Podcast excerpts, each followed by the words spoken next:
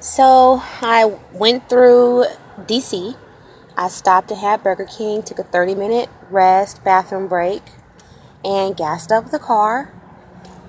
So, oh Lord, I'm on 495 North headed towards Baltimore, Maryland.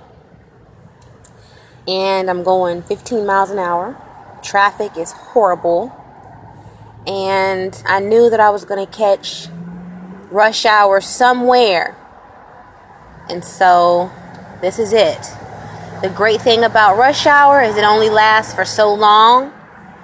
And after I get through with this, about 30 minutes, 45 minutes, I'll be on 95, headed for Philadelphia.